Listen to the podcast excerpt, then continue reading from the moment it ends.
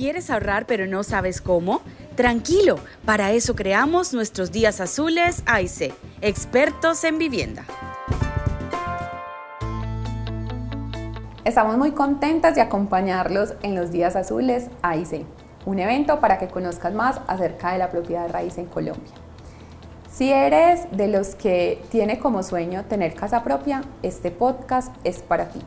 Y si eres de los que tiene otros sueños, este podcast también es para ti, porque acá encontrarás información muy relevante acerca de cómo tener bienestar financiero.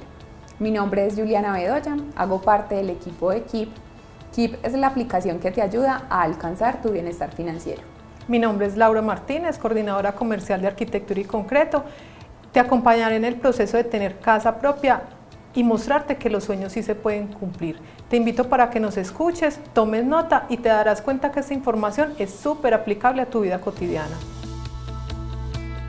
Bienvenidos a nuestro primer episodio donde hablaremos de cómo manejar la plata y no morir en el intento. ¿Cómo te ha ido a ti con la plata? Cuéntanos. Pues yo creo que tengo oportunidades. Definitivamente eh, en este momento de tanta incertidumbre no sabemos si gastar o no gastar y cuando gastamos, gastamos por pura ansiedad. Muy bien, eso es lo primero que me dicen a mí todas las personas cuando hablo acerca del dinero. Entonces las personas dicen, sí, es que siempre tengo un momento de incertidumbre. ¿Cuál es realmente ese momento de incertidumbre si la vida como tal es una incertidumbre? Entonces por eso decimos que no tenemos una buena relación con la plata.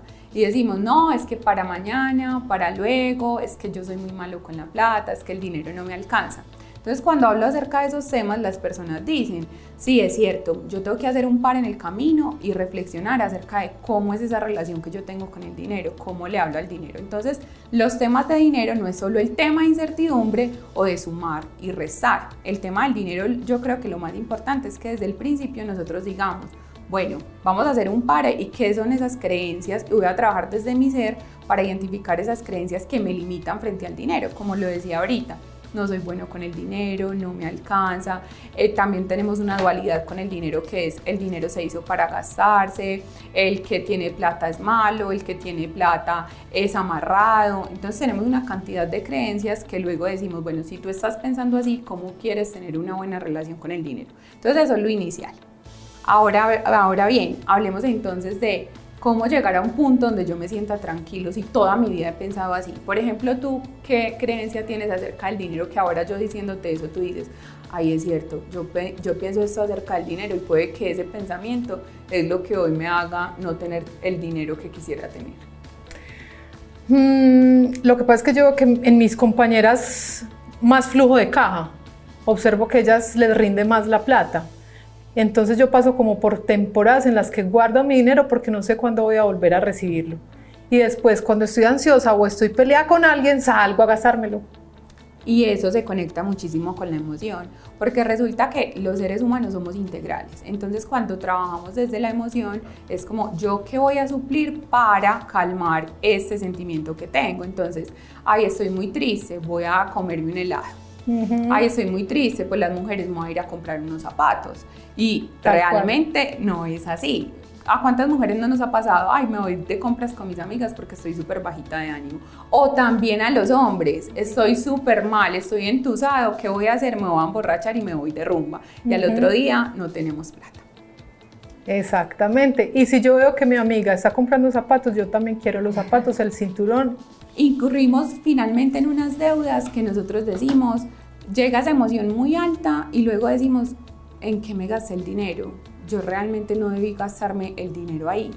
Y nunca le decimos a las personas lo que está ocurriendo con el dinero. ¿Y por qué no lo decimos? Porque tenemos miedo a hablar de plata. Nosotros en KIP, en el test de bienestar financiero, nuestros usuarios nos han dicho, es que a mí me da miedo hablar de plata, porque entonces si yo hablo de plata puedo sonar muy egocéntrico si me está yendo bien. Y tampoco, y si no me está yendo bien, entonces, como le voy a decir a los demás que no me está yendo bien? Pues me van a señalar como si yo fuera el más tirado, el pobretón al que no podemos invitar a planes. Entonces, el dinero es algo que está en nuestras vidas en el día a día, pero lastimosamente nos da pena hablar de dinero y entonces es momento de cambiar ese paradigma. Entonces mira lo que te decía ahorita Laura. Desde el tema de creencias, cómo me hablo o cómo le hablo al dinero, cómo cambiar ese lenguaje y empezar a hablar de plata sin miedo, a verlo como en el día a día.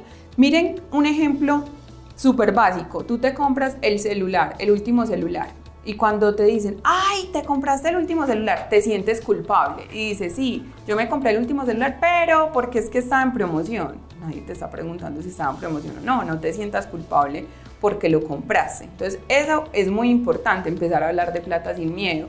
¿Cuántas parejas no se han divorciado por temas de finanzas? Porque no le decimos la realidad al otro. ¿Tú qué has visto en tu alrededor?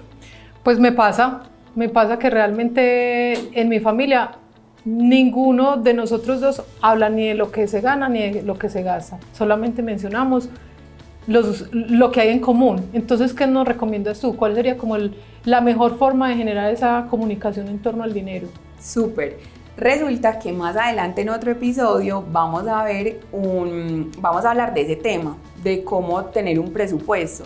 Y ahí la recomendación es no solo el presupuesto personal, si tú estás viviendo con tu pareja, es, bueno, ¿cuáles son los sueños de los dos? ¿Cuánto nos ganamos los dos? Porque tenemos unos sueños en común, entonces todo va como a la misma bolsita y los dos debemos ser comprometidos con esas responsabilidades que tenemos.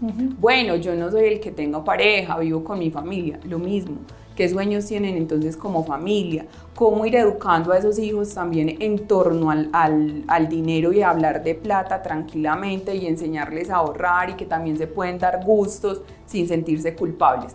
Pero un punto muy importante que dijiste, comunicación 100%. Si tengo una deuda, yo desde el principio le debería decir a mi pareja, tengo una deuda, ven y miramos cómo vamos a saldar esas deudas. O cuántas veces los hombres no nos dicen, es que te compras otra blusa y tenés como mil blusas para que una blusa más. Entonces lo primero, Laura, es eso. Y a todos los oyentes, hablar de dinero sin miedo. O sea que lo que me estás diciendo es que deberíamos tener un presupuesto personal y otro presupuesto en torno a la familia. Así es, eso es lo recomendable. Cuando tenemos esos sueños, y de hecho en el presupuesto siempre nos enseñaron, bueno, vas a, a, tener en cuenta tus ingresos, menos tus gastos y lo que te quede vas a mirar si ahorras. Y la recomendación no es esa. En el presupuesto hay varios elementos. Uno de ellos es los ingresos, identificar realmente cuáles son mis ingresos, porque decimos, sí, yo soy empleado y gano 2 millones de pesos, pero bueno, realmente ese no es tu ingreso.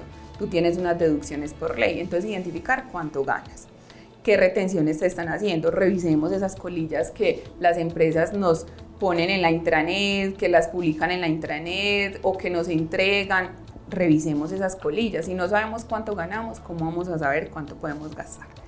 Adicional, entonces Pero espérate un momentico, o sea, volvamos a las creencias. El hablar de las colillas y hacer las preguntas también uno siente que va a ser mal visto ante la empresa.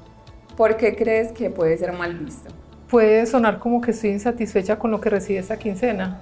Bueno, entonces como te digo, es cambiar ese tabú de no puedo hablar de plata, ¿qué es tu plata? O también, ¿sabes qué me parece súper chévere?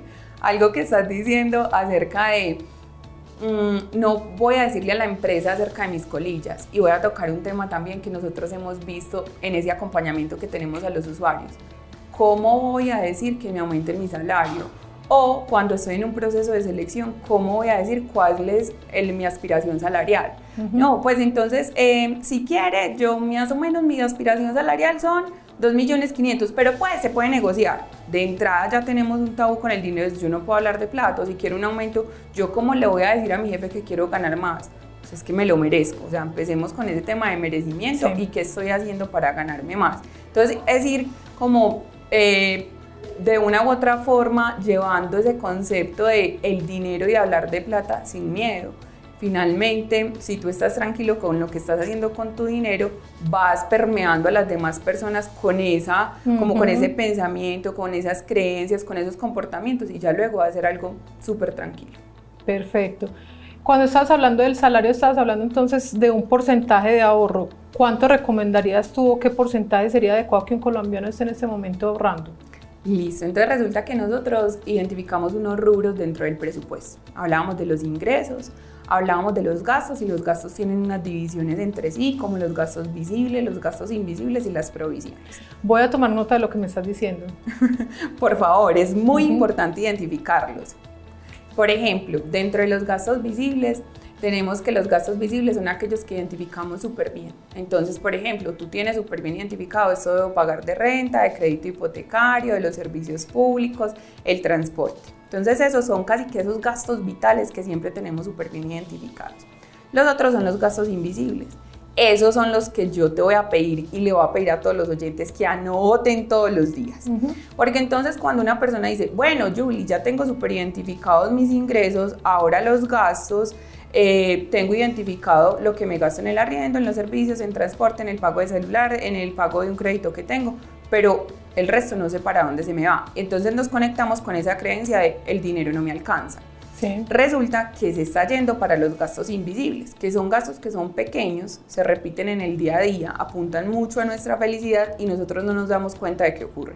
Ejemplo de ellos, y ahorita me cuentan los tuyos, Laura. Ejemplo de ellos, cuando fumas cigarrillo, ¿cuánto te gastas en los cigarrillos?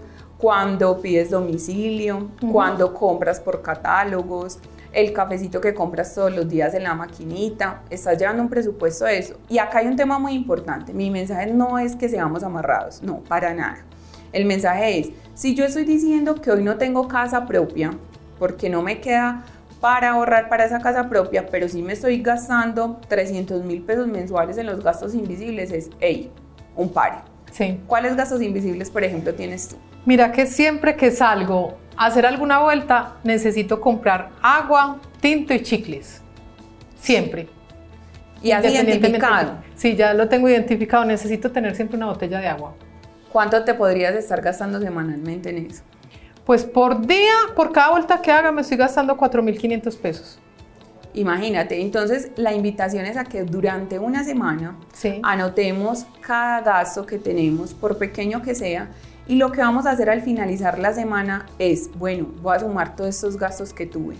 Y de ahí, ¿qué va a pasar? Voy a decir, ¿para dónde se me está yendo el dinero? Si esto es semanal, 100 mil pesos, entonces mensual son 400 mil, ¿qué puedo hacer? Entonces yo lo llamo la negociación contigo mismo. Es una negociación donde tú dices, bueno, ¿qué gastos voy a eliminar? Cuáles voy a conservar y cuáles voy a disminuir. Entonces, por ejemplo, tu caso, no, es que el agua para mí es vital y no tengo dónde más conseguir agua, no tengo cómo rellenar la botella, entonces, mi, por ejemplo, para ti, tú dices, el agua no es negociable. Ah, pero entonces de pronto el tinto, ¿qué tal si yo compro el café? En la lista del mercado lo incluyo y más fácil yo me hago el café todos los días. ¿Y si sería viable? Exacto. Entonces, acá el mensaje es que las finanzas nos enseñaron un tema de restricción y no es desde la restricción, es desde cómo fluyo yo con ese presente que yo tengo en cuanto a mi entorno financiero. Bueno, eso que yo estoy sintiendo que, que voy ahorrando, entonces, ¿a dónde lo pongo? ¿En una alcancía? en un CDT, ¿en dónde lo pongo? Listo, entonces vamos a hablar ahorita del tema del presupuesto, que ahorita mencionamos como muy por encima todo lo que tenía que ver con los elementos del presupuesto, pero ahorita vamos a ver cuánto para ahorro, cuánto para diversión, que también es muy importante. En un próximo episodio lo vamos a escuchar. Muchísimas gracias. A ti. Lleva las riendas de tus finanzas y da tu grito de independencia en nuestros días azules AIC, expertos en vivienda.